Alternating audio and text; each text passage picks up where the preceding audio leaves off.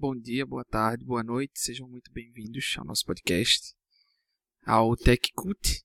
E hoje a nossa convidada vai ser Joana Dark, minha amiga desde o fundamental, minha irmã, peça principal aí do meu desenvolvimento como cidadão, como ser humano. E hoje a gente vai tratar um pouquinho sobre a LGPD. Eu entrei em contato com ela para que ela pudesse conversar um pouquinho, até porque é um tema atual. É, eu acredito que tanto o, o cidadão, né, quanto as empresas, elas precisam ter um conhecimento sobre tudo o que está ocorrendo.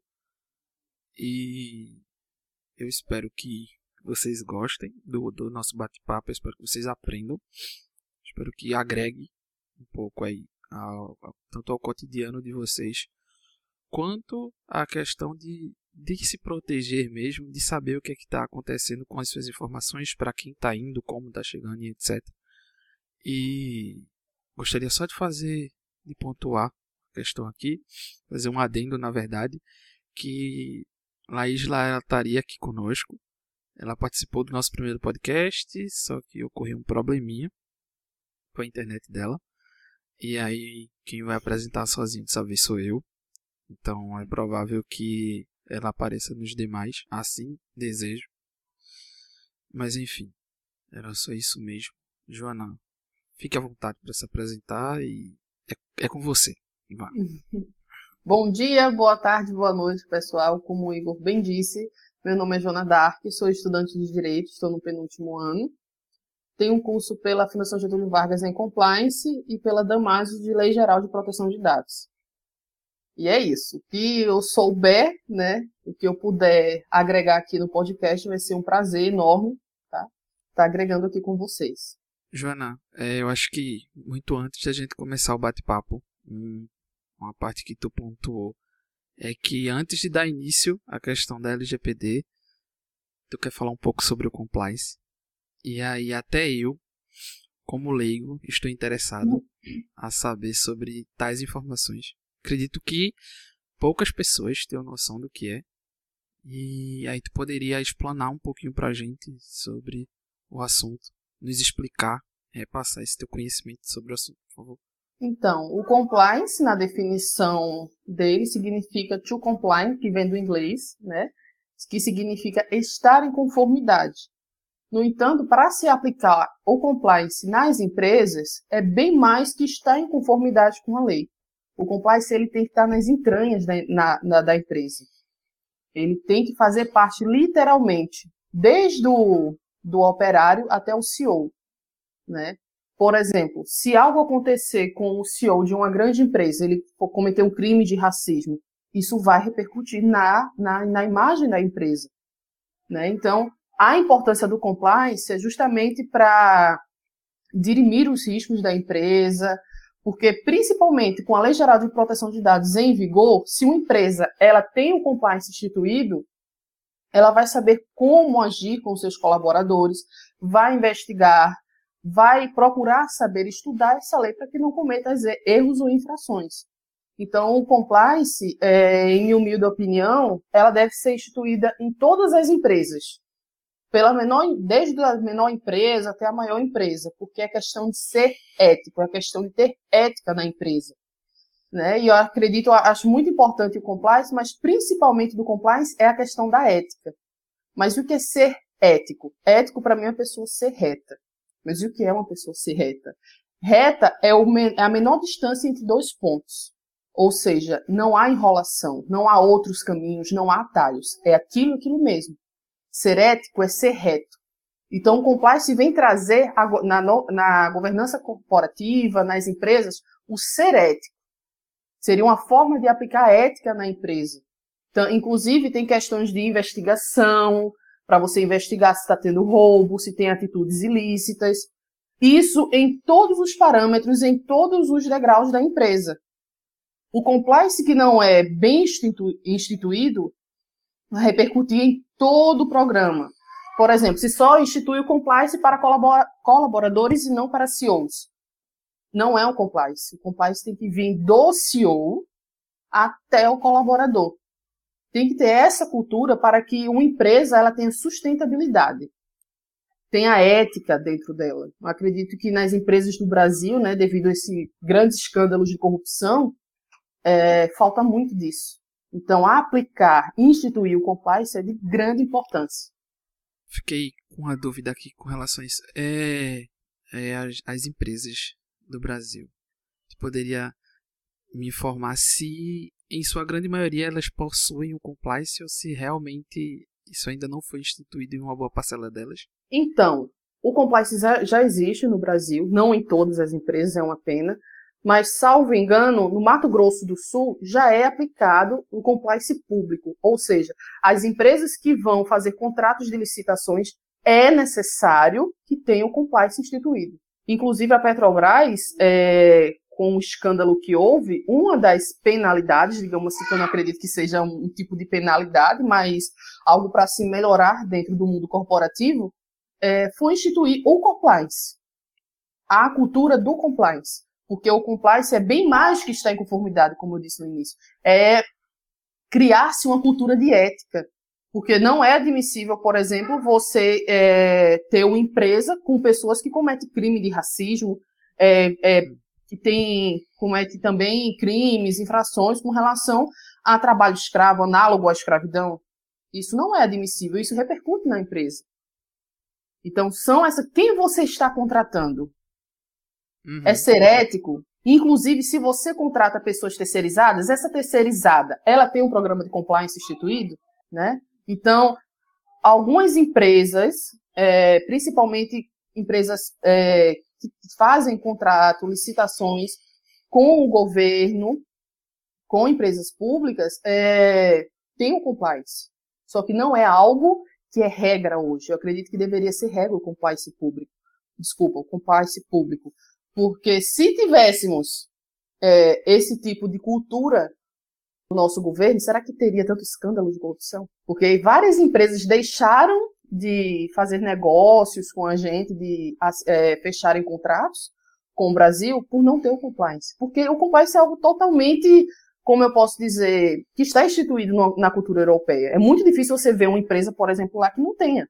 Por isso que ah, só o Brasil tem corrupção. Não, só o Brasil possivelmente é, é, não segue as regras que deveria seguir. Muito provavelmente uhum. não segue essas regras. Então, tem empresas sim que seguem. Uma delas que foi obrigado é a Petrobras e a Magazine Luiza, por exemplo, é um exemplo de empresa é, privada que, que tem um compliance instituído. Sanou totalmente minha dúvida. Meu Deus do céu.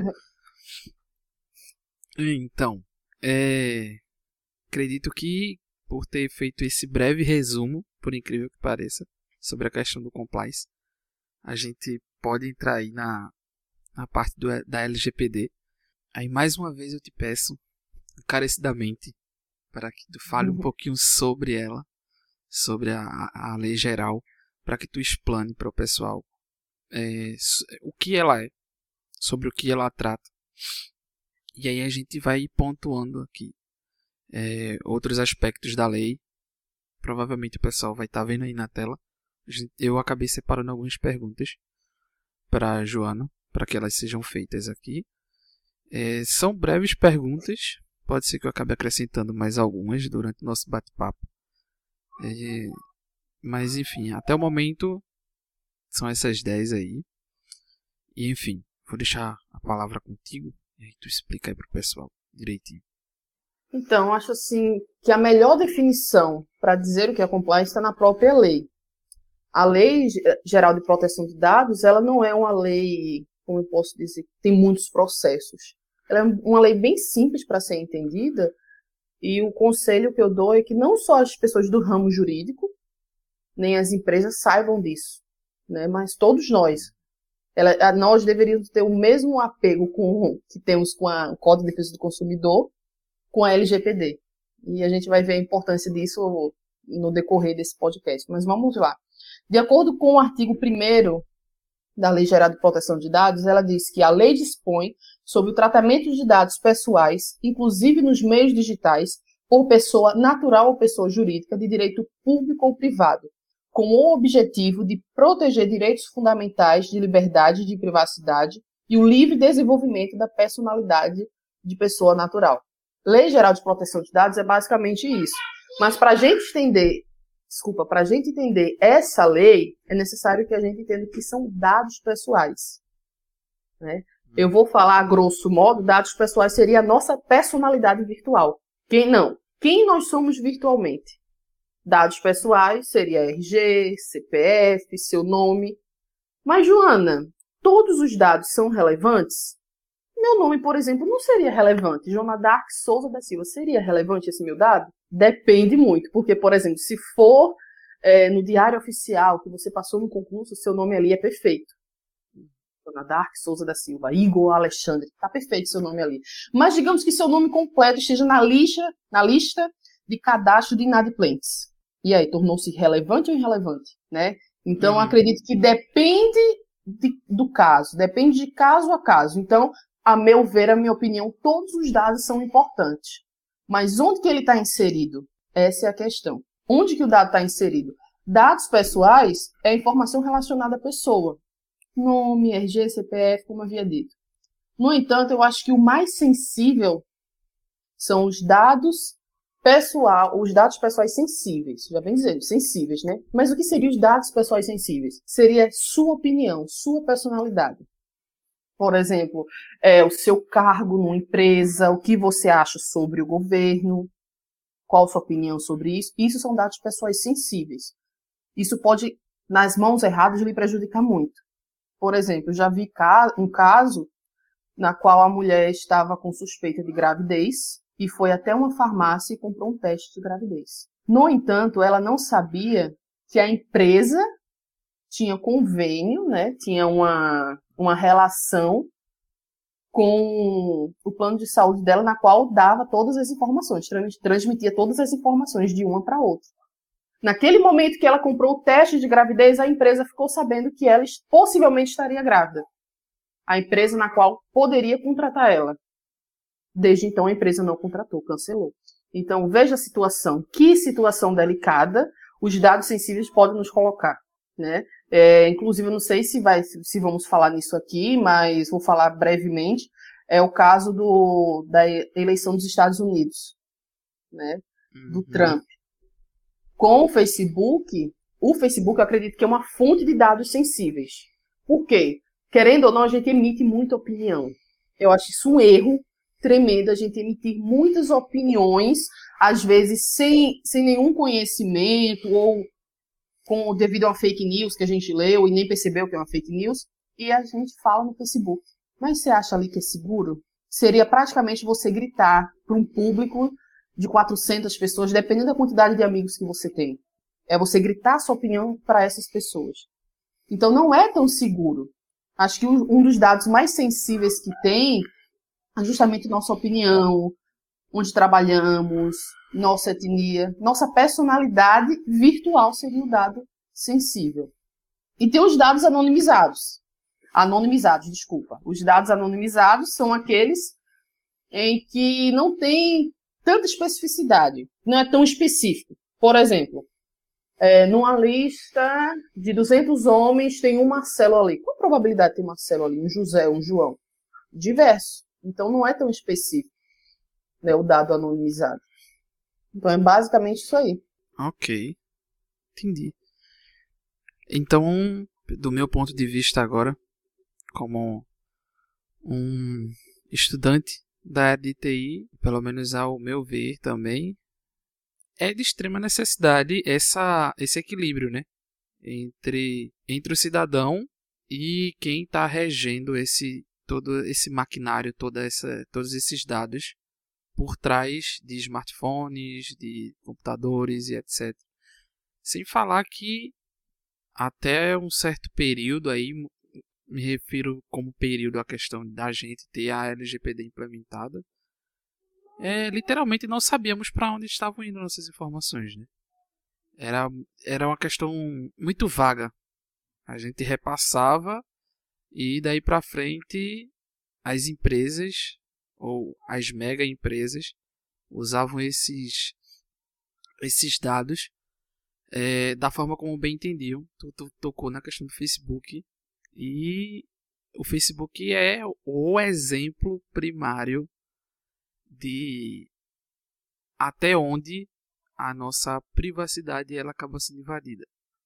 Porque, se eu não me engano, é, eles até estavam usando como, como algoritmo é a questão de você tá é, descendo a sua timeline no Facebook e aí você passava por um vídeo esse vídeo ele era reproduzido automaticamente por um, por um segundo e para o Facebook aquilo dali já contava como uma visualização. Em resumo, os posts, os posts é, posteriores que viriam a passar na sua timeline teriam como referência aquele vídeo que acabou de ser passado. Só que você nem assistiu. Então, eles, pelo menos para mim, eles estão tentando extrair tanto do que você está vendo, do que você está falando, que até por um milésimo de segundo é, os, os algoritmos dele entendem que você optou por uma preferência disso ou daquilo. Acredito que o intuito primário do Facebook nem deveria ser esse, né? É, até porque redes sociais, é claro, é, de forma nichada, falando especificamente do Facebook, seria para aproximar as pessoas que estão distantes da gente. Hoje em dia a plataforma cresceu bastante, né? Então eles estão tratando sobre, eles fazem lives de games, entre outros aspectos, mas é absurdo a o quão invasivo se tornou o Facebook, o quão invasivo se tornou as redes sociais, e não só ele, eu, eu acredito também que Twitter, Instagram, WhatsApp, pelo amor de Deus, WhatsApp. Sei que vocês vão me, sei que vocês vão me odiar muito pelo que vai ser falado aqui, mas que precisa ser falado, e a gente vai precisar tocar nessa questão, que foi essa última atualização que eles fizeram. Até porque é, Facebook e WhatsApp estão aí, né? Unidos de, mão, de mãos dadas. E foi uma questão que, que foi muito questionada a decisão deles, né? De receber todos os dados, saber o que a gente estava conversando, digamos assim. Por mais que eles coloquem ali que os diálogos eles possuem criptografia e que a sua mensagem ela vai é, ela vai do da pessoa que está enviando até o destinatário e do seu destinatário até você, sem que haja um, um, intermédio, né, sem que as pessoas tenham acesso, as pessoas do WhatsApp tenham acesso a isso. O que para mim é de longe bastante duvidoso. Mas aí a última a última que eu falo atualização com relação às leis aplicadas dentro do aplicativo é elas vinham informando que o WhatsApp ele teria acesso além do seu número, além do seu nome, além daquilo que você posta, além de estar tá entrando na sua casa, de estar tá entrando na sua vida, de estar tá entrando no seu trabalho, de repassar tudo o que você está fazendo para empresas. Elas estavam querendo vender seus dados. Então, assim, é, até que ponto a gente vai chegar até que ponto essas empresas de grande porte irão chegar para fazer o uso dessas informações. Porque é engraçado como a gente pede a privacidade pessoal, ou seja, no nosso cotidiano, em determinados momentos a algumas pessoas, mas esquece que o virtual também tem lá a sua vivência. Todo dia tem pessoas olhando seus stories, olhando seus posts, sabendo o que você está fazendo e por trás dessa telinha tem pessoas que eu vou falar é, manipulam essas informações e usam elas a seu favor. Acho que tem uma, um, um documentário que eu já citei é, para algumas pessoas e vou falar aqui que é, é o dilema das redes, tá na Netflix. E eles abordam do começo ao fim e trabalham também com os criadores de, de não é exatamente do criador do Facebook, mas é um exemplo. Tem o criador do, do like do Facebook conversando lá. E para você ver o quanto isso se tornou necessário para algumas pessoas, quanto mais likes, melhor.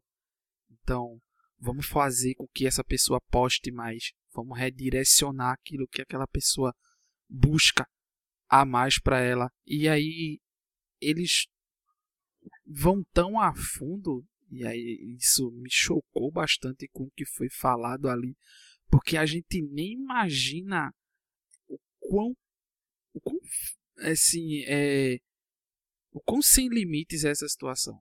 É questão de a gente não sabe, a gente entra nessa nessa vala e parece que lá tem mais uma portinha que desce mais ainda e vai achando mais portinhas e vai descendo. Então, é, desculpa interromper, é, é só para citar cargo de exemplo mesmo. Ano passado, antes da lei entrar em vigor, é, eu recebi várias ligações de empresas que eu jamais tinha, tinha feito meu cadastro. Já passou por essa situação, Igor? Você simplesmente recebe ligação, mas a primeira pergunta que eu fiz, onde você conseguiu meu número? Pois é. Onde, como você sabe meu nome? Como você sabe que eu me interesso por livros? E simplesmente desligaram. Ué, volta a ligar, vamos conversar. Onde você conseguiu?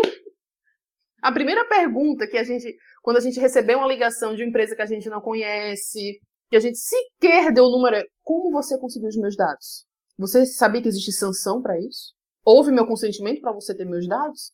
Né? Não é porque eu dei o, meu, o número do meu RG, o CPF, os meus dados pessoais que a, que a empresa se torna dona do meu dado. Não. Eu sou titular dos meus dados, eu sou dono dos meus dados.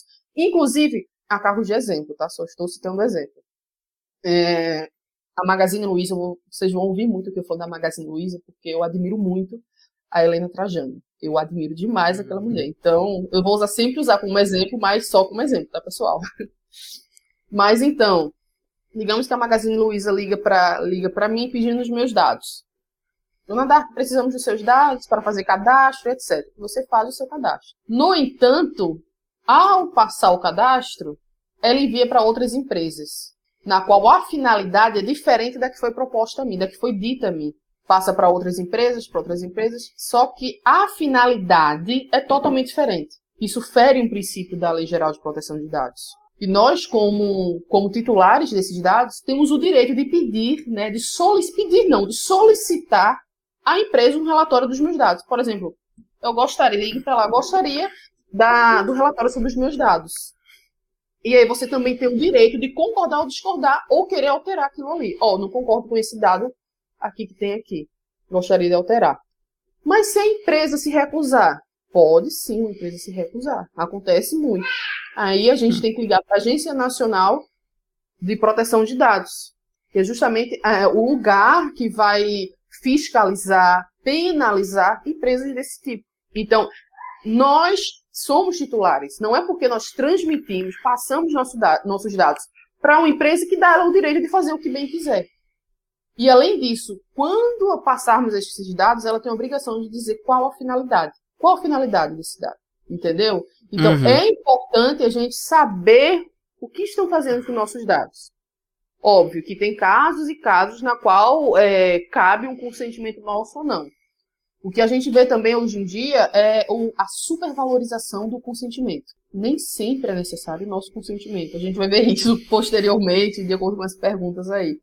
Mas é ficar atento às empresas que têm os nossos dados, às pessoas que ligam pedindo. Onde você conseguiu os meus dados? Isso é muito importante porque os nossos dados somos nós virtualmente. Uhum. Se juntarmos os dados pessoais e os dados pessoais sensíveis, a gente pode observar que é, é como eu posso dizer, seria o nosso eu mesmo virtual. Qual sua imagem na internet você está transmitindo hoje? Já parou para pensar? Qual a imagem que você transmite no seu Facebook, no seu Instagram, no seu Twitter? Você é um hater? Olha só. Essa imagem que você está fazendo Inclusive, eu acho que um dos maiores erros é quem está procurando emprego, né, um trabalho, entrar numa empresa, principalmente se for empresa multinacional, é emitir muitas opiniões em Facebook, Twitter, Instagram. Nossa, gente, não façam isso. Vocês acham que quando eles pedem as redes sociais de vocês, Instagram, Facebook, LinkedIn, eles fazem o que com isso? Eles não olham? Uma empresa que tem um compliance instituído, ela certamente vai procurar os seus colaboradores na internet. A, a, a, forma que eles opinam. Eu vejo muito no LinkedIn as pessoas opinarem, xingarem as pessoas por simplesmente ter uma opinião diversa das outras. Eu não contrataria uma pessoa dessa. Eu, dona de uma empresa, eu não contrataria. Você contrataria, Igor? Digamos que você observa no LinkedIn é, um comentário racista ou um comentário extremamente de direita contra a vacina. Você contrataria uma pessoa que é contra a vacina? Longe de mim. Eu também não contrataria.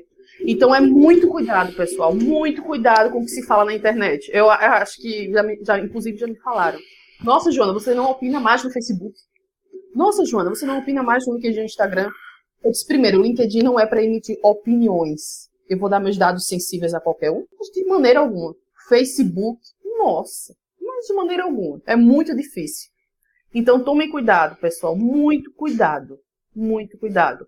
Principalmente quando as notícias saem quentinhas, sabe? Quando vê uma notícia totalmente tendenciosa. E aí você só lê a parte que está em cima não lê artigo, não vai saber se é verdade, não vai saber se tem razão, simplesmente pega aquela notícia e começa a emitir opinião.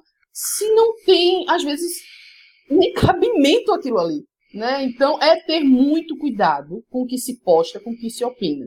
Hoje eu, tenho, eu, eu já cometi, não vou mentir que eu já cometi esse erro, né? Mas hoje eu tenho muito cuidado com o que eu vou falar na internet. Principalmente se é uma notícia jurídica. Se eu estou estudando uma área, eu preciso é, emitir uma opinião quando eu sei daquilo. Quando eu não sei, eu prefiro não emitir opinião. Então eu fico falando, nem tudo a gente tem que opinar é, sem, sem saber de quê. Quando a gente tá numa mesa, num barzinho com nossos amigos, a gente opina. Beleza. Só que você vai emitir, emitir opinião num lugar onde pode lhe prejudicar? Não. Então, é, é algo muito sensível. Opinião. Principalmente rede social. Acho que rede so é, Freud ele falou sobre o id, o ego e o superego. Então, muitas pessoas elas estão emitindo o id, a pior parte da sua personalidade, no Facebook, no Instagram, no, Instagram, no LinkedIn, no Twitter. Não, não falem, não, não mostrem a sua pior parte nesses lugares, mas jamais, de maneira alguma. Né? Então, acho que é ter muito cuidado com o que se vai falar, com o que se vai opinar. Porque, inclusive, até para prejudicar é, na questão de emprego, inclusive até de relacionamento. Eu jamais vou me relacionar com uma pessoa que é racista. Uhum. Você, ah, poxa, tu, imagina, tem pessoas né, que faz isso, né? Por exemplo, é, você vai stalkear alguém. Stalkear, hum. stalkear é o quê? Você vai conhecer uma pessoa, né? Você vê tudo dela naquela internet. Aí você se depara com uma pessoa extremamente racista, ególatra. Você faz o quê? Você recua. Mas às vezes você nem é aquilo que você postou. Uhum. Então, é pensar duas vezes no que vai postar, no que vai falar. Talvez seja esse o grande erro hoje em dia. As pessoas acharem que o mundo virtual é uma terra sem lei. A Lei Geral de Proteção de Dados vem mostrar que não é terra sem lei. Nem para empresas, nem para pessoa jurídica e nem para pessoa física. As, as empresas, antes de 2018, né, até, até algumas hoje, inclusive, tratavam pessoas como um grande CPF. Como assim? O número que você tem, o que você tem é o que vai dizer. Só que não é bem assim. Você pode fazer tudo com os meus dados. Pode fazer tudo com quem eu sou. E o meu direito à privacidade? E a personalidade? Onde que fica? Então é, é algo muito delicado. Muito delicado. É, é incrível também como a internet se tornou o nosso. É o nosso currículo, né? Sim. Antigamente a gente enviava. Engraçado, porque tudo ia pro papelzinho e as pessoas só te conheciam na hora. Na hora da entrevista. Vamos saber quem é quem, vamos julgar quem é quem. E vamos saber se a gente contrata ou não. Hoje em dia, é, cada post, cada stories, cada palavra dita e até as não ditas são são julgadas pelas pessoas. Um adendo muito importante. É...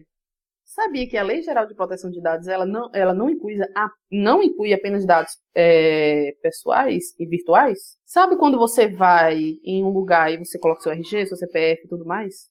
Nenhum papel? Hum. A LGPD vai ali também. Não é apenas virtual. É os seus dados no geral. E é, fazendo outro adendo também, que eu acho que se a gente for falar de LGPD é, de forma bem incisiva, bem, bem ampla também, a gente vai passar horas aqui conversando, o que é ótimo.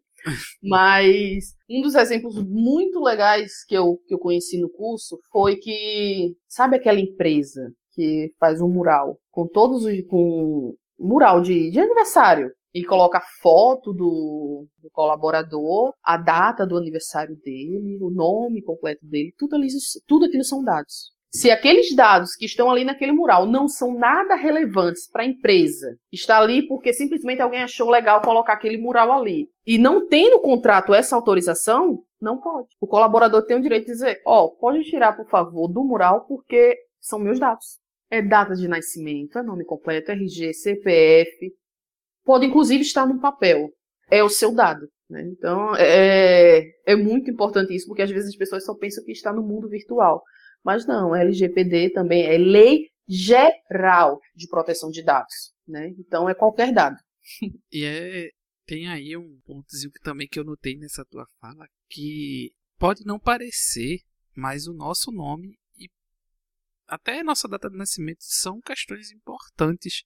Sim. Porque a gente só aprendeu a dar valor a RG, a CPF, que ah, vão, podem usar isso aí contra a gente.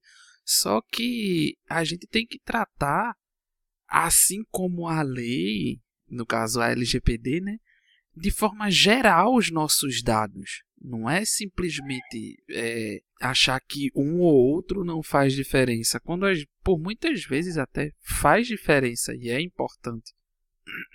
Sabe? E eu acho engraçado também. É, falei do Facebook, mas a gente não pode esquecer que Facebook, Instagram e WhatsApp são três empresas que estão aí juntinhas, mesmo dono, né, no caso. Então, tudo que, inclusive, atualmente a gente tem a, a opção de compartilhar o, os status tanto no Facebook quanto no WhatsApp ao mesmo momento. Então, é basicamente uma, uma empresa dizendo assim: repassa mais informações que a gente precisa saber mais da tua vida. A gente precisa trabalhar mais com isso, vem. Entrega mais pra gente. É, pode parecer besteira, mas até na realização do login das contas do Facebook, do Instagram, acredito que mais do Instagram você pode ter acesso pelo seu Facebook. Parece. É, ah, mas deve ser algo mais prático. Me faz perder, não perder tempo é, porque aí eu só vou precisar logar na minha conta do Facebook e no Instagram e aí eu já vou ter acesso lá. Certo, mas aí você está usando tanto a sua conta do Facebook quanto a sua conta do Instagram, as duas no mesmo lugar. Então, para mim, ali você está repassando informação em dobro. Pode, é, é engraçado. Oh, depois que a Lei Geral de Proteção de Dados entrou em vigor, a LGPD, é, não sei se você observou, mas qualquer site, por mais simples que seja, hoje ele faz o quê? ele coloca lá, você autoriza o cookie? Termo de privacidade. Uhum. A primeira coisa, muitas vezes você só consegue acessar aquele site ali se você aceitar. E aí, às vezes, a gente tá com pressa e a gente não liga, não se importa, aceita. Se quer ler, olha o perigo. Porque às vezes não é só apenas aquele site que você está autorizando, você está autorizando terceirizados aquela empresa também a acessar os seus sites. Por exemplo, eu acho muito estranho, mas muito estranho mesmo. Eu estou com o celular aqui, fiz pesquisas hoje, por exemplo, sobre vazamento de dados. Quando eu abrir meu celular agora, for acessar qualquer coisa no Google, no Instagram, vai começar a mostrar sobre LGPD, sobre vazamento de dados. Parece que ele está me escutando. Você já teve a sensação de quando a gente está conversando, o celular está perto e você conversa sobre algo, sabe? Que você não tinha nem pesquisado e começa a aparecer no celular? E aí vem uma questão muito, fica uma questão na minha, na minha mente, sabe? Eu fico me questionando. Isso é, até onde vai esse limite de que você querer saber sobre o outro para você criar um algoritmo sobre a pessoa? A gente vai ser simplesmente um algoritmo? É reduzir o ser humano a um algoritmo. Ó, você é isso aqui. Você gosta disso aqui, isso aqui, isso aqui, né? Então, eu acredito que é muito perigoso, muito delicado na questão dos dados e estão, está sendo muito não está sendo tão debatido quanto deveria. Todo mundo fala de Código de Defesa do Consumidor. Ótimo, tem que falar, isso é perfeito.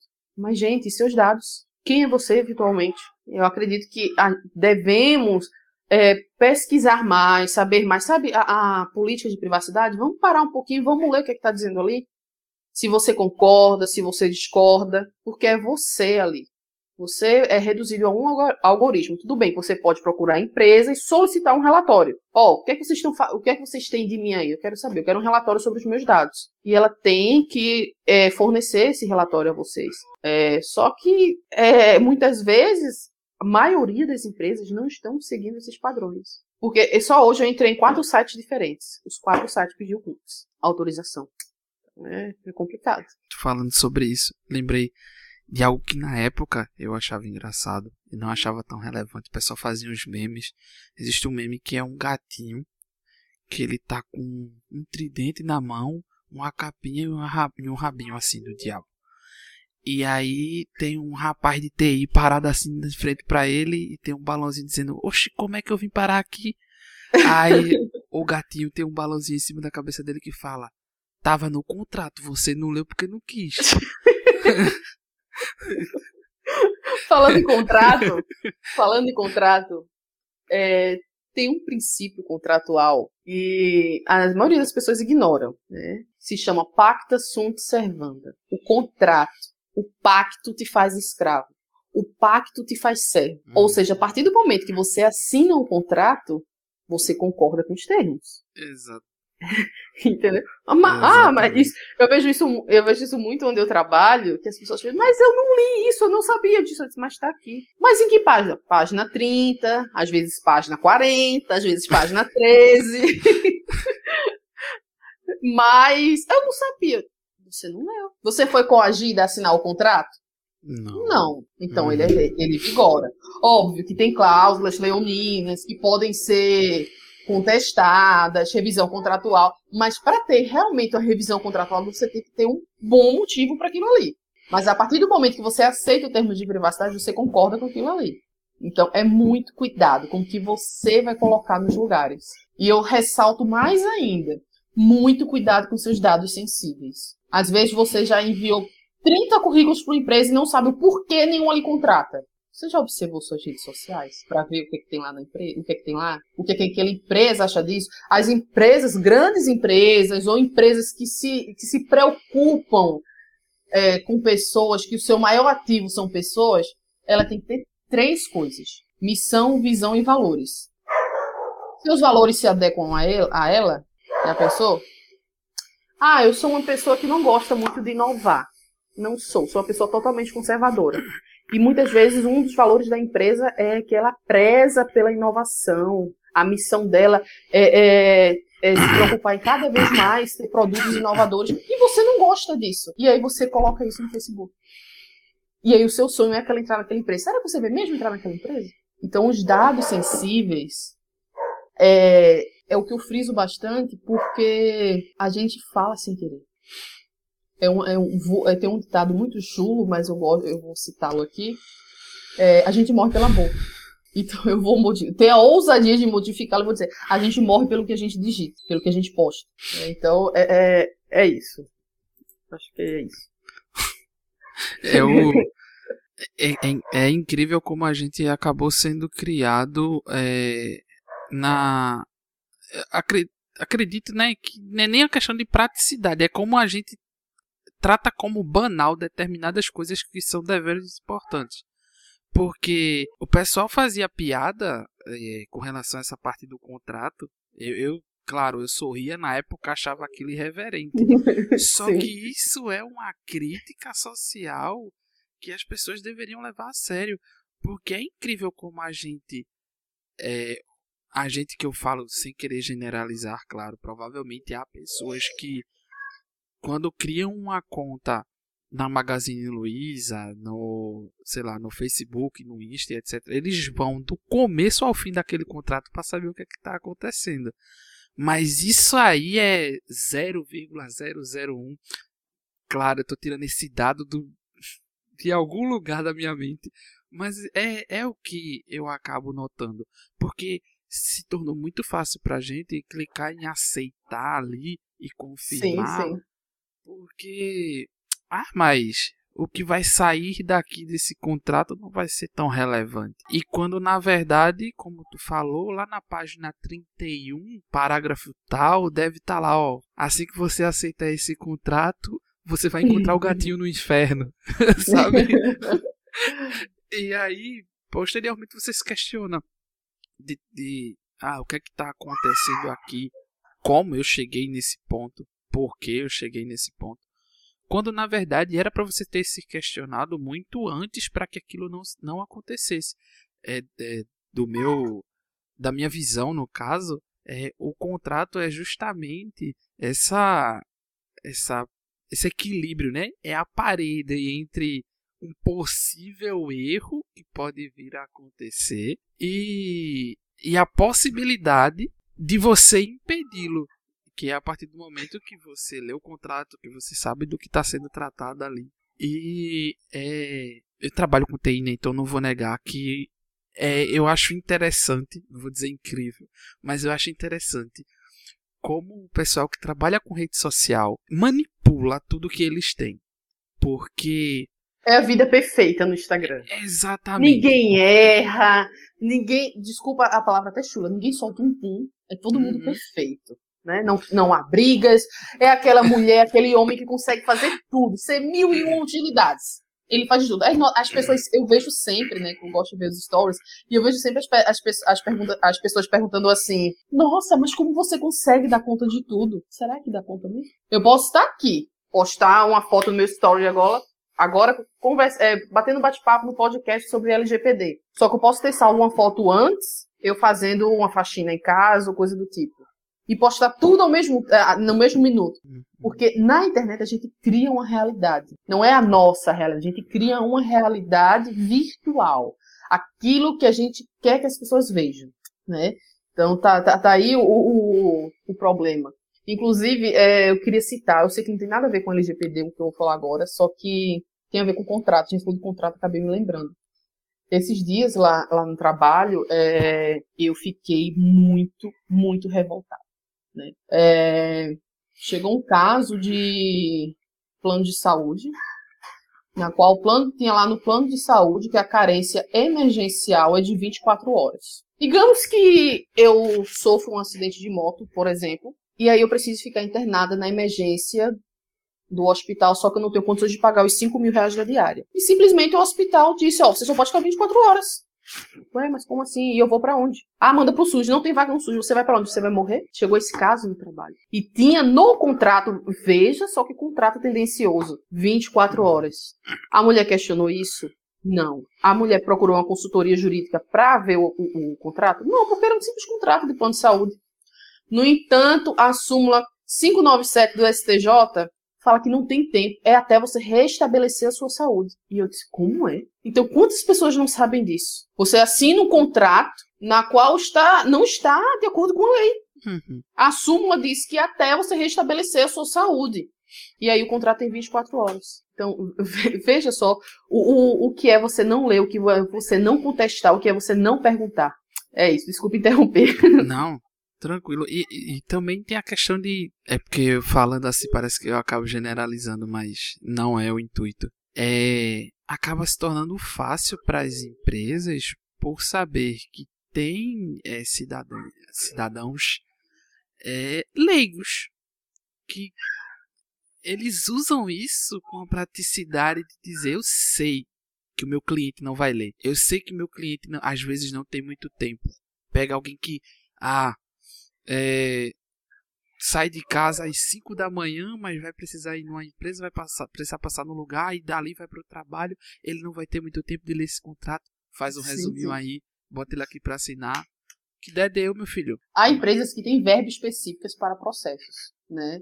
Porque tem, ele sabe que tem há clientes que vão ler, que vão questionar e tem aquela verba específica.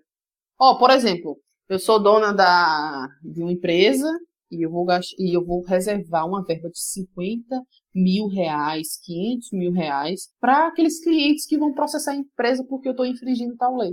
Isso acontece muito. Totalmente antiético. Uhum. Totalmente antiético. Porque ela poderia usar aquele dinheiro para se preocupar com outras coisas. Mas é aquela coisa, às vezes os 50 mil triplica. Porque aquele, aquele, aquela pessoa leiga, aquela pessoa que não se preocupa em ler e questionar, dá, dá, essa, dá esse benefício para as outras empresas. Ó, ela não vai ler, não vai questionar, então a gente vai ganhar três vezes o valor. Então vale a pena. Essa é a importância de questionar. Aprendi isso com o meu professor Silvio. Né? Ele, ele me ensinou a questionar.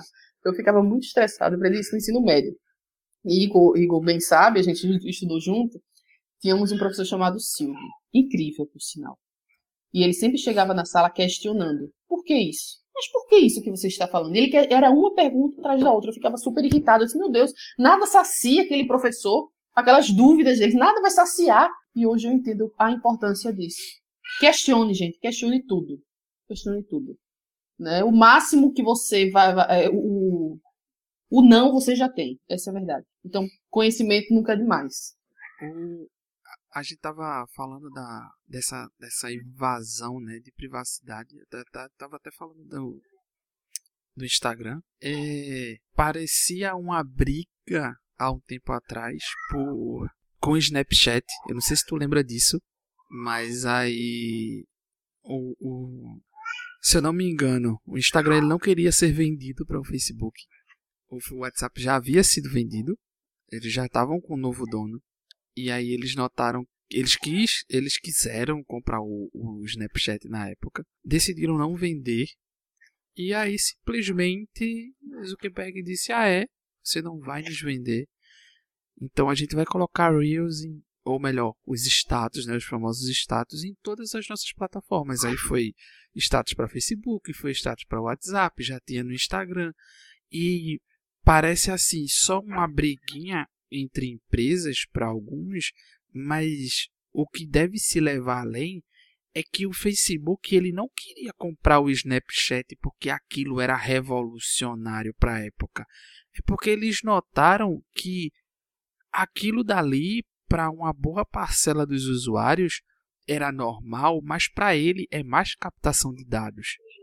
A quantidade massiva de coisas que eram postadas diariamente nessas redes sociais se transformam em grana.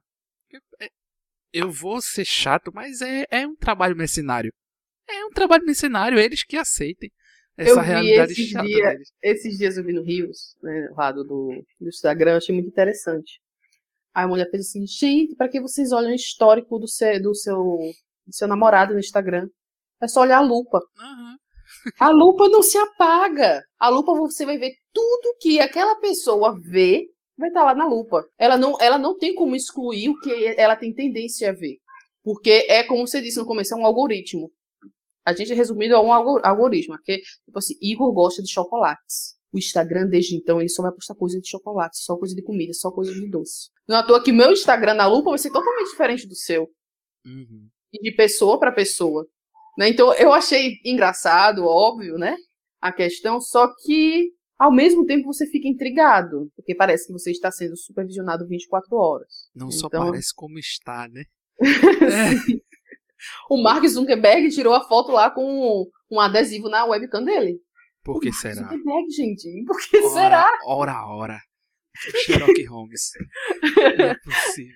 E aí você fica se questionando, nossa, que parece até teoria da conspiração, mas não é teoria da conspiração, gente. É o que a gente é na internet, então muito cuidado. Eu acho que a pessoa mais segura de hoje em dia é aquela pessoa que tem um Nokia tijolão. que só que não, não é nem colorido, é preto e branco, literalmente. Não é nem preto e branco, é preto, não é verde, verde e cinza aquela, aquele Nokia branco de tijolão. Uhum. Pronto, aquela pessoa ali eu acho que é a mais segura que tem para dados sensíveis ou e, transmissão de dados. Por quê? Ela não, ela não vai ter um algoritmo dela virtualmente. A opinião que ela vai expressar é outra totalmente diferente. Eu achei muito interessante. É... Eu tive um caso de família lá e não conseguimos achar o pai. A gente procurou pelo Bacenjude, pelo Renajude, por tudo que você imaginar de sistema jurídico para achar alguém. Não achei. Mas como assim, gente? Ah, ele, ele, é só encontramos um, um dado dele que ele foi visto pela última vez utilizando é, nesse local aqui. Gente, mas é impossível deixar esse homem. Ele morava numa zona rural e nem celular tinha. Veja só. Essa é a pessoa mais segura. Tudo bem que ele se esconde. Só que não tem nada dele, simplesmente nada. E aí, para você achar, até para um oficial de justiça achar ele, para dar um cumprimento de sentença, execução, coisa do tipo, para seguir os trâmites de um cumprimento de sentença, hum. é difícil. Você não acha uma pessoa dessa. No entanto, vai achar um blogueirinho, uma blogueirinha, uma pessoa que, um hater que fala de, até pelas costas na internet, é coisa mais fácil de achar. O IP, uhum. eu pulo. É, então, são, são casos assim que é bom a gente se policiar, gente, pelo amor de Deus. A gente é, a gente é supervisionado 24 horas. É, houve um debate um tanto antigo, na verdade, que. E aí eu vou até falar aqui. Não ache estranho quando seu Alexa ou quando o seu Google se ativar sozinho, porque são programas que trabalham em segundo plano. Então, tudo que você está falando, tudo que você está pesquisando, está sendo ouvido por eles. Ah, mas que quem deu essa essa permissão para que isso fosse feito? Ninguém. A partir do momento que você comprou um celular, você se tornou uma vítima. Acabou. É isso. Inclusive, a, a gente estava começando aqui o podcast e aí a, secretária do celular falou. Uhum. O Google falou. Você lembra? Eu falei, nossa, fofoqueira, ninguém te chamou aqui, até brinquei. nossa, isso, isso acontece diversas vezes quando eu tô conversando com minha mãe, o celular dela. Não sei o que o celular dela tem. Mas estou conversando com ela, por exemplo, nossa, mãe, queria tanto chocolate, por exemplo. É... E aí o celular fala, nossa, chocolate aqui 5 metros. Gente, que é isso? É uma fofoqueira, alguma coisa do tipo, intrometida foto de educação. Mas é a pura realidade. É ter cuidado com o que se fala. É ter cuidado é, é, é, com que você pesquisa também. Infelizmente, a gente chegou nesse ponto. Infelizmente, chegamos nesse ponto. São, são dados nossos, são informações nossas que a gente transmite, a gente passa sem perceber. Eu faço uso de, de alguns na verdade, eu fazia uso de alguns programas, como por exemplo o ADBlock, né? E recentemente eu passei a utilizar, a utilizar o Opera GX, que é um navegador que para eles, no caso, para a empresa é um navegador voltado para o público gamer e já vem incluso, se não me engano, além do Opera GX, o Opera normal já utiliza o ADBlock. E eu já cheguei a escutar de de alguns colegas de que ah, por exemplo, você vai vai até o YouTube e para quem utiliza o Adblock a gente não recebe os anúncios, né? Acaba que os anúncios eles não aparecem, eles, eles pulam automaticamente devido a, ao algoritmo e a, a forma como o Adblock trabalha. E eu escutei algumas pessoas falando: "Ah, mas desativa o Adblock aí, porque a propaganda ela ajuda ao influencer, ela ajuda ao a pessoa que tá trabalhando na internet. Amigão, me desculpe. Amigão, me desculpe. Não faça isso comigo, não. Mas assim, o Adblock, pra mim, claro, é. E eu não tô desrespeitando o criador de conteúdo, eu não tô desrespeitando o profissional que tá ali trabalhando, que tá ali fazendo um vídeo, que dedica o seu tempo para conseguir a sua grana, sabe? E ok que que a propaganda seria um plus a esse, esse trabalhador, mas assim, eu sei, eu sei, ou melhor, uma boa parcela sabe o quanto a internet se tornou um lugar onde cada passo que você dá é rastreado. E é nítido que se você assistir um vídeo de música no YouTube, ou se você faz uma pesquisa sobre, sei lá, sobre o que a gente está fazendo aqui, por exemplo, um debate sobre LGPD. Eu estava falando para você, inclusive, mais no começo, que eu estava antes da gente fazer o podcast, eu fui ver algumas coisas e encontrei um webinar do Sebrae, estava assistindo, estava acompanhando, eu fechei o meu navegador por um segundo e voltei para o YouTube. Quando eu entrei lá, já tinham 10 vídeos sobre LGPD de sim, 10 sim. canais diferentes. Sim, gente, o ADBlock apenas cumpre sua função para mim como usuário. Mas então, é... é... eu acho assim que tem a questão do, do, do, consentimento, sim, a gente tem que consentir, isso é óbvio. É, só que é, é, como tinha, é como eu tinha frisado no começo, a gente não deve também supervalorizar isso, dar uma supervalorização nisso. Porque tem casos que o consentimento não é necessário. Uhum. E tem empresas também que precisam é, desse algoritmo somos nós, para ele montar um perfil de acordo com aquilo, porque vai ajudar nos negócios, vai ajudar nas empresas, ok, isso está na lei. Só que o que tem que ser frisado na questão dos dados, o que você vai fazer com ele? O que você, como empresa, vai fazer com meus dados? Joana, eu vou usar seus dados para montar um perfil para você e mostrar todas as promoções de livros, de notebooks, tá ok? Aí tá bom, isso eu concordo. No entanto, aquela mesma empresa que falou aquilo, ela transmite para outras pessoas para procurar outras coisas, com outras finalidades, com algo totalmente diferente. E isso é errado, isso é ilícito. Quando ele não deixa claro a finalidade que vai usar os seus dados. Né? Então, inclusive, pode haver revogação do consentimento. Ah, eu consenti para isso aqui, ok, eu concordo com isso aqui. Ah, mas eu não concordo mais, eu não quero. Ok, pode revogar. Há também a opção de revogar o consentimento. Só que, por exemplo, para casos de justiça, eu vou até citar aqui, que eu acho interessante a gente falar sobre isso. Opa, desculpa. A questão do. Quando não precisa de consentimento, né? É estudos de órgãos de pesquisa. Quando vai. O IBGE, por exemplo. Uhum. Você vai precisar consentir? Imagina se ele pedisse é, consentimento de todos os brasileiros. Pelo amor de Deus, gente. Tem coisa que. Por favor, né? Isso tem gente. Não precisa de consentimento. Né? É, pela administração pública, ou seja, órgãos do governo, é, o consentimento pelo titular é preciso concordar e anuir, mas frisando que pode revogar. Só que nesses casos você não precisa consentir, não há necessidade. Né? Pesquisas processuais, por exemplo, se você vai fazer uma pesquisa processual no ESAG, tem lá o seu processo e você vê consequentemente seus dados também. Pede o seu consentimento? Não, hum. mas é algo processual, jurídico. Nesses casos não é necessário consentimento. É, deixa eu ver o que mais aqui.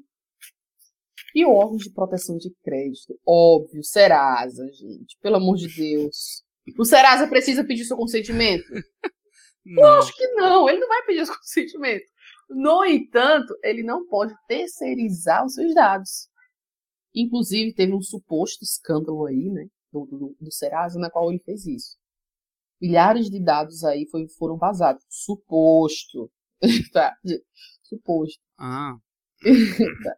então... E aí fica a questão. Eu, eu, por exemplo, já fui consultar o meu score no Serasa, e aí depois que eu consultei o score, no outro dia tava uma empresa ligando para mim. Eu disse, Opa, peraí, não entendi. Como assim? Hoje você conseguiu os meus dados, né? Então, é, é, órgãos de proteção, digo, o Serasa não, não, não precisa pedir consentimento. Né? Inclusive, é bom ler também o, o, os termos de privacidade, os cookies, aceitar aquelas coisas lá, se você uhum. concordar, óbvio, mas se a finalidade for diversa daquela na qual você, você viu, né, na qual, algo que pode lhe prejudicar, você pode, você pode é, levar para a Agência Nacional de Proteção de Dados, para o PROCON, na qual vai é, ter uma multa, né? Pode ser aplicada uma multa, é, uma multa, é, às vezes com valores astronômicos. Dependendo da, do caso, da situação, a gente estava até discutindo antes, é, antes de começar o podcast, que a maior multa já aplicada foi de 185 milhões de euros. E no caso de empresas, é, se ela cometeu vazamento de dados, há casos que atingem 50 milhões a diária ou 2% do, do valor líquido da empresa. Então, do, do, do que é a empresa, dos rendimentos líquidos da empresa. Então você para para pensar assim, poxa, é realmente algo sério, né? Porque se tem um, uma multa tão grande. Agora, imagina só, uma empresa que está se reerguendo, que está numa recuperação judicial, a recuperação judicial, de modo chulo, falando aqui, né? É, como eu posso dizer, de um modo bem básico, para a gente não entrar nesse mérito, seria a UTI da empresa, né? Quando uhum. a empresa está perto de uma falência, quando ela não consegue quitar suas contas, ela pede a recuperação judicial, né? Solicita a recuperação judicial, ó, faz acordos com os credores, etc. E aí descobre um vazamento de dados numa empresa. Por exemplo, a Oi, a da última vez que eu chequei, ela estava num processo de recuperação judicial. Né? Imagina se tem um vazamento de dados na Oi dessa, dessa magnitude. 50 milhões diário, ou 2% do seu rendimento líquido, é melhor pedir a falência. Agora, se uma empresa tem um compliance instituído, uhum. se, ela tem um, se ela tem um compliance instituído, se ela tem uma equipe, um compliance officer que vai investigar trâmite por trâmite, ó, os riscos da empresa são essa aqui, ó, gerenciamento de risco. Uhum. As empresas, as empresas que têm isso, certamente, ela, elas é como se você fosse prever o que fosse acontecer. Nesse caso de vazamento de dados, se uma empresa toma cuidado, ela não vai deixar vazar os dados. Ela vai cuidar bem dos seus dados pessoais. Principalmente a empresa que está em recuperação judicial, né? Então, se uma empresa ela tem compliance, é, ou ela não tem compliance, então na recuperação judicial e vaza dados, aquela multa ali pode chegar a ela de sair da recuperação judicial para uma falência. Então são multas astronômicas, sabe? São, nossa, você, se você não perceber, é, acaba com a empresa muitas vezes. Então é um cuidado que tem que, tem, tem que ter. Só que eu acho que acredito, é, as pessoas não têm esse cuidado uhum. com seus dados. Ah, eu vou, eu, às vezes a gente faz. Eu mesmo decorei o meu CPF é, com a inscrição do Enem. De tanto que tentei, né? Com aquele site lá que. Nossa, pelo amor de Deus. E eu sempre colocava meu CPF ali diversas vezes. E nada, né? De, de funcionar, só conseguia no outro dia. E aí eu decorei meu CPF assim. E muitas vezes a gente, por estar no automático, a gente coloca o nosso CPF em qualquer site. Uhum. E prejudica também. Nepita, você tá escutando as críticas né, aqui. Eu espero que você chegue no pessoal que faz o site aí do. do Enem. Aumenta esses servidores, pelo amor de Deus. O pessoal tá tendo queda até hoje. Isso é uma vergonha, né?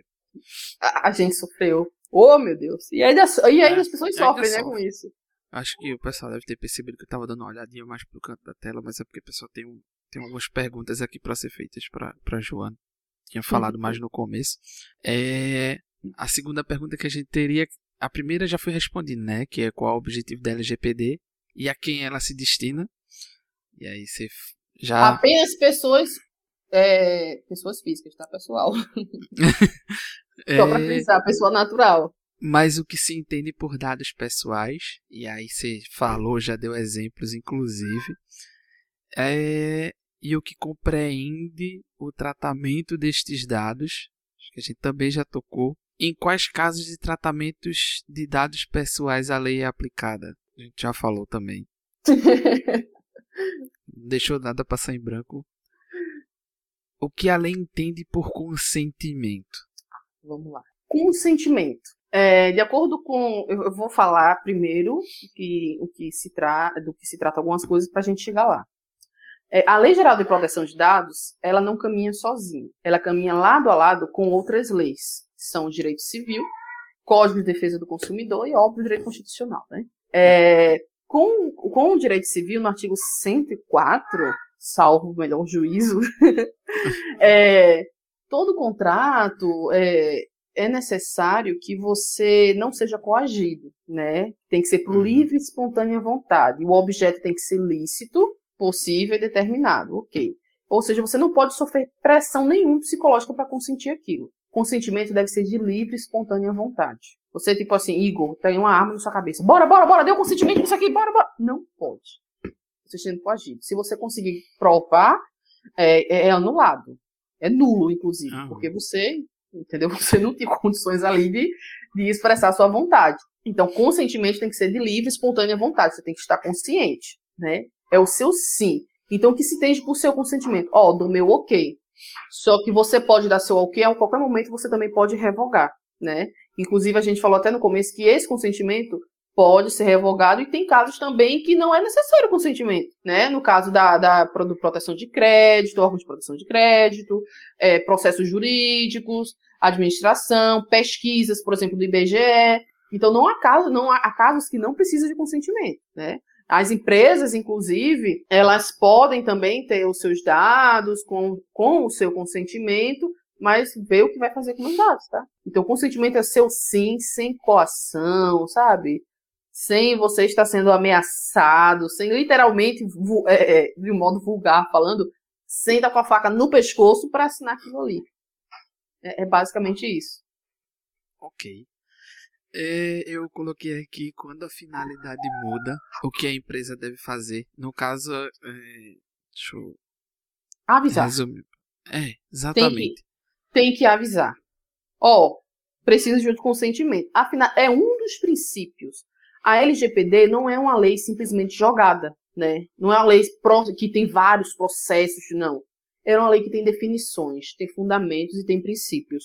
Um dos princípios da Lei Geral de Proteção de Dados é, justa, é justamente a finalidade. Qual o fim você vai utilizar aquilo ali?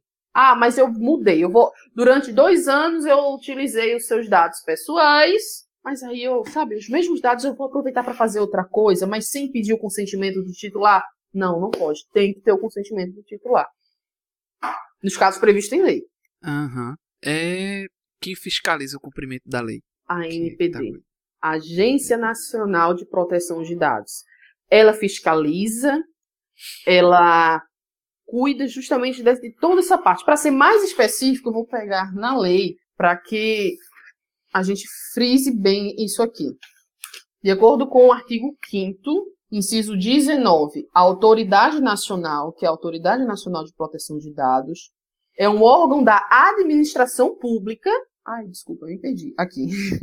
É um órgão da administração pública responsável por zelar, implementar, fiscalizar o cumprimento desta lei. Então, para caso, poxa, Joanda, meus dados estão sendo vazados, o que é que eu vou fazer? A NPD, PROCON, você tem que tomar as medidas cabíveis. Ou, ah, Joana, não tenho saco.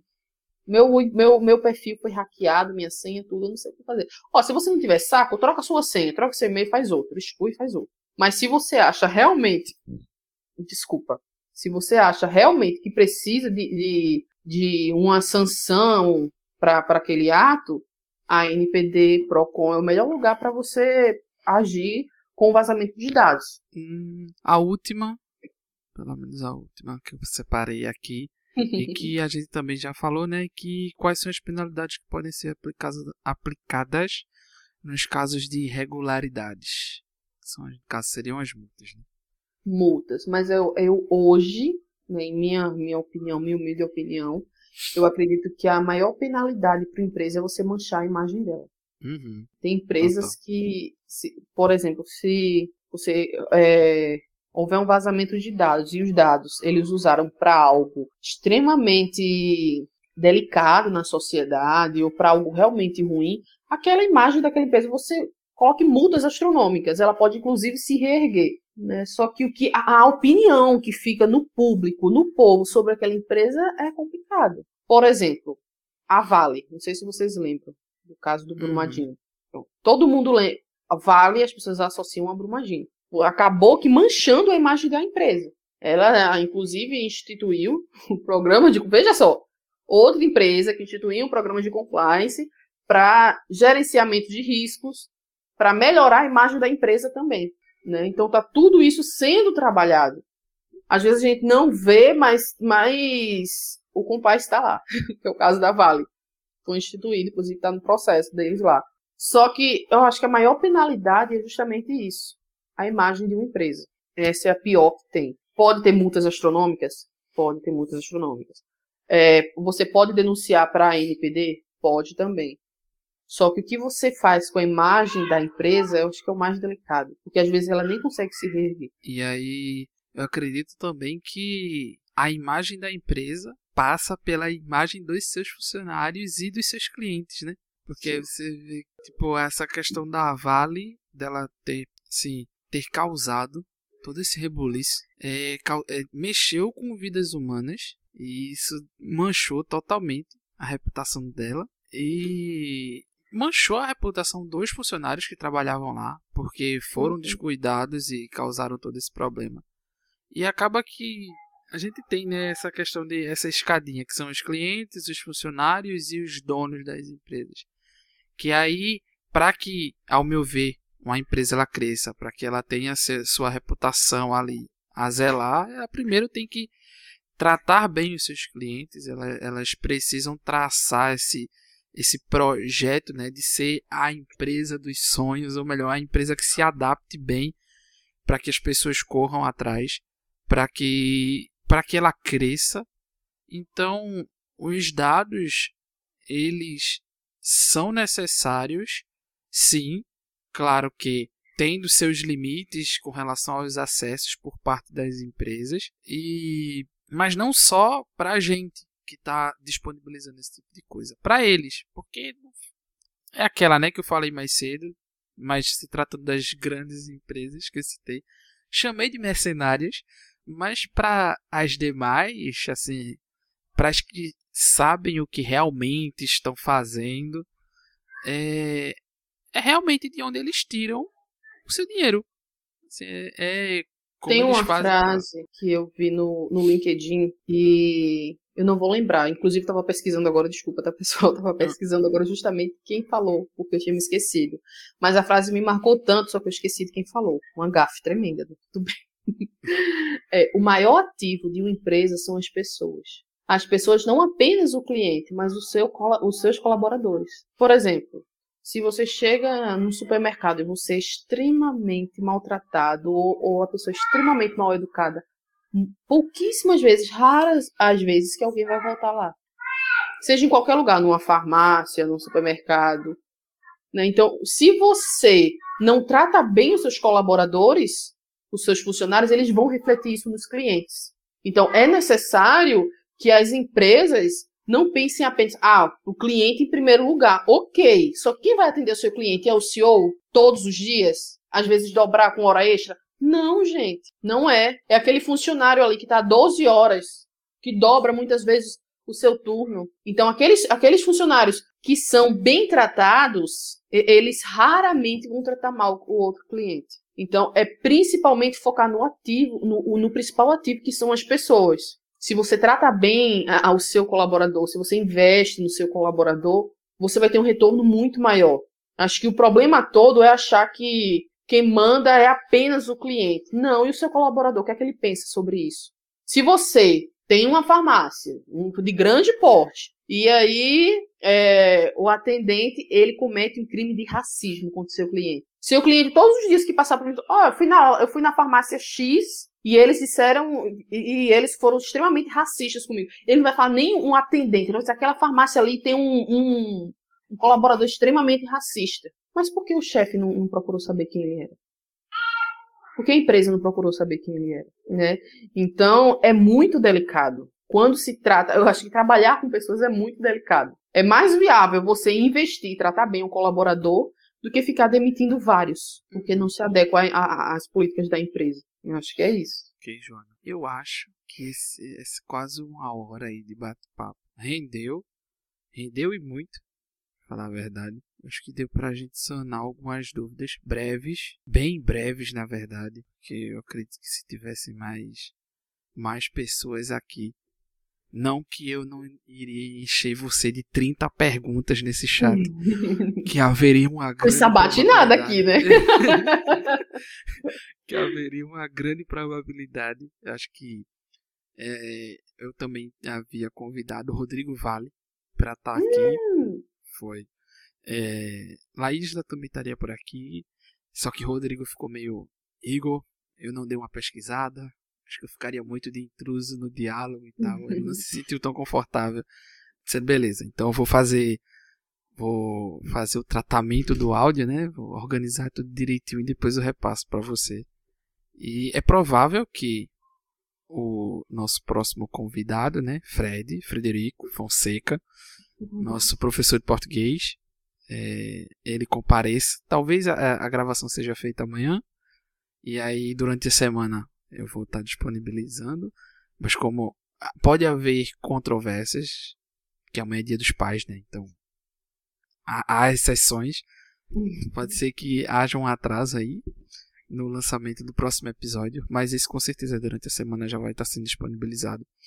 E assim, foi foi apenas o básico, digamos assim, o básico do básico.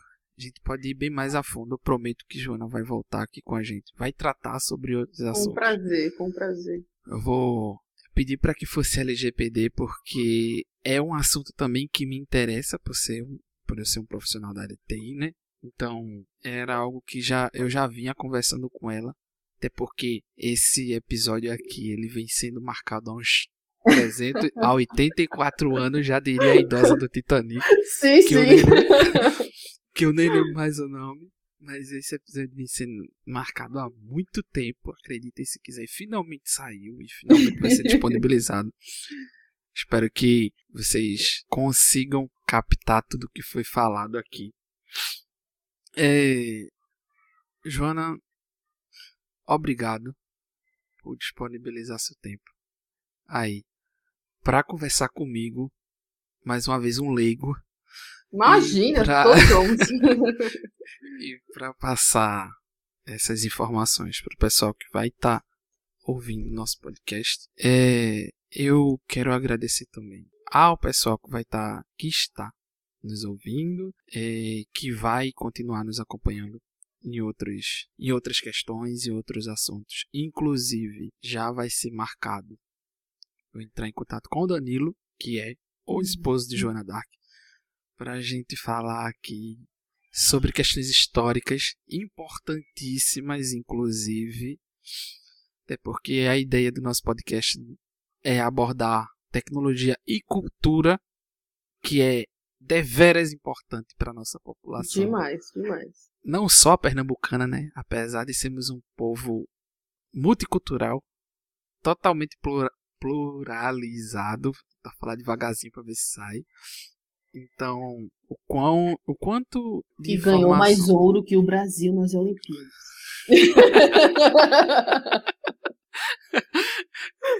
é o Nordeste. É, exatamente. Meu país. Isso aqui é um país, mas a gente rege esse, esse Brasilzão. E é, eu acho que quanto mais informação a gente puder estar tá levando para as pessoas, quanto mais a gente puder agregar, a gente vai estar tá agregando, que é isso o intuito daqui do nosso trabalho, do nosso tempinho reservado. Júnior, se você quiser falar alguma coisa, fique à vontade. Eu sempre que... quero, né? É. fique à vontade. Quem me conhece sabe que eu gosto de falar, pessoal. Palavra é sua. geminiana. então, é, primeiramente eu quero agradecer a honra né, de ter sido convidada para estar aqui falando sobre LGPD. É, eu sou apenas um estudante de direito, né? É, acredito que posso falar com convicção muito esforçada. Quem me conhece sabe disso. Eu sou apenas um estudante de direito, estagiária, mas eu busco sempre o conhecimento, sempre tá bus sempre buscar o conhecimento mais e mais, eu acredito que o conhecimento nunca é demais. É, e que é, eu, eu gosto, quero frisar bem a valorização dos seus dados pessoais, valor, é, dos seus dados pessoais e a valorização, principalmente, de tudo que você for fazer. Valorize tudo que você for fazer, seus estudos, sua vida, valorize tudo. Só o simples fato de respirar, valorize isso, né? E com relação à Lei Geral de Proteção de Dados, valorize os seus dados. Suas opiniões, cuidado com o que você posta, cuidado com o que você fala, né? Porque você é um algoritmo virtual. Eu acho que a conclusão de hoje, Igor, foi, foi essa, né? Que somos um algoritmo virtual, tá? Então, muito cuidado, pessoal, com o que for postado. Se houver vazamentos de dados, PROCON e Agência Nacional de Proteção de Dados são caminhos viáveis, né, para denunciar o vazamento. E muito cuidado com o que você vai assinar e com você, o que você vai permitir na sua vida. Tá? No mais é isso aqui. Desculpe se eu errei alguma coisa. Né? Quem quiser me procurar é, para dizer, ó, oh, Joana, você errou, ó, oh, Joana, você precisa melhorar nisso aqui, algum feedback negativo ou positivo, é, estou disponível no Instagram, no WhatsApp. WhatsApp procurem Igor. Instagram Joana, com dois N's DSS, tá ok, pessoal? É só procurar lá. Joana, você errou nisso aqui. Joana, vamos discutir isso aqui? Joana, vamos debater isso aqui? Estou apta. Tá certo? Desculpe se eu cometi algum erro. Desculpe se eu falei demais, é normal. É o intuito também. Falar bastante aqui.